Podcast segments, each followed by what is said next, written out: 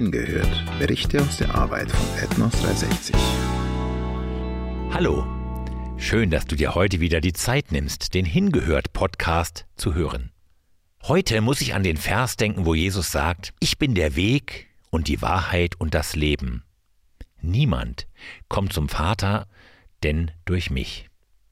Niemand.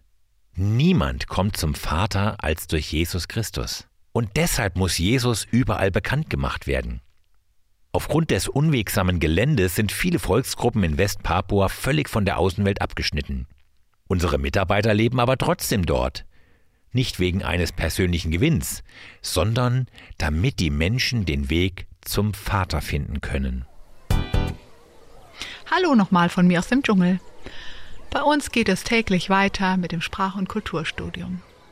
Ja, wir wollen wirklich in die Kultur eintauchen und sie versuchen zu verstehen oder zumindest erklären zu können, aber nicht um der Kultur willen, sondern um der Leute willen.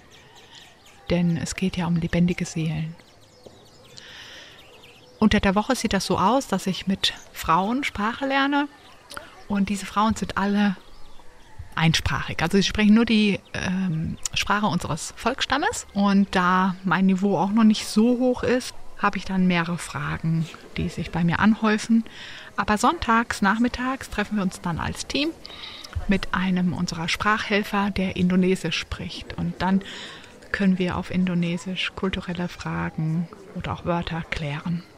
Und äh, in den letzten Monaten hatten wir leider wieder mal mehrere Todesfälle. Es war eine schlimme Darminfektion, wo mehrere Leute über Wochen und Monate lahmgelegt waren.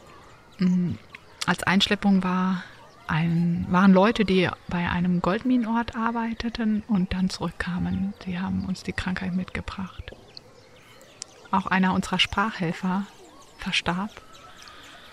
Und wenn ihr euch erinnert, hm, das war der Onkel, der mit dem Pfeil auf seinen Neffen geschossen hatte, wo es dann diese Unruhen bei uns im Dorf gab. Ich hatte euch vorher davon erzählt. Nun, dieser Sprachhelfer verstarb in der Stadt. Und äh, natürlich kam der Leichnam zurück ins Dorf, um dort begraben zu werden. Die Leute waren sich sicher oder sind sich sicher, der, die Geister haben sich gerecht. Und Viele behaupteten, den Geist des Sprachhelfers gesehen oder gehört zu haben. Es gab eine große Trauerfeier. Wenn Leute hier trauern, dann ist es sehr laut und emotional. Sie schmieren sich Schlamm ins Gesicht und wälzen sich auf dem Boden und ja, verleihen so ihrer ganzen Verzweiflung und Hoffnungslosigkeit Ausdruck. Es bleibt uns nichts anderes übrig, als mit unseren Freunden zu weinen.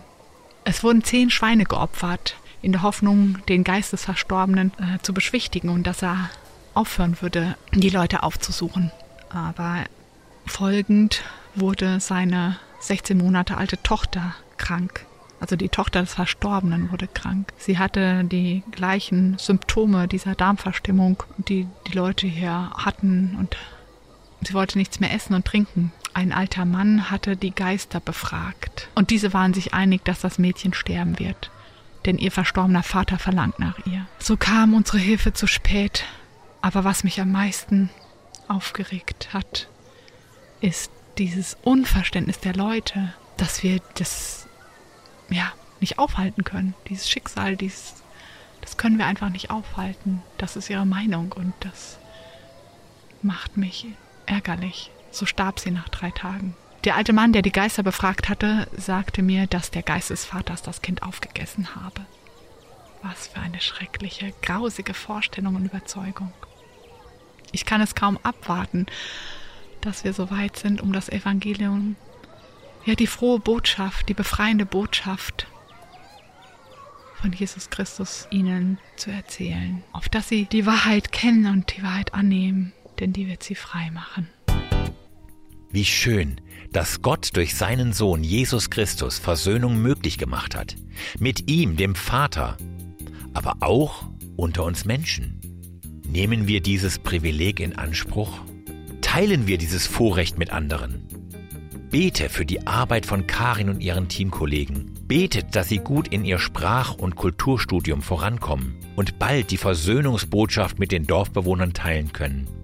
Betet auch um Kraft und Freude für unsere Mitarbeiter, wenn sie mit so vielen traurigen Ereignissen täglich konfrontiert werden. Danke und bis nächste Woche, wenn es wieder heißt, hingehört.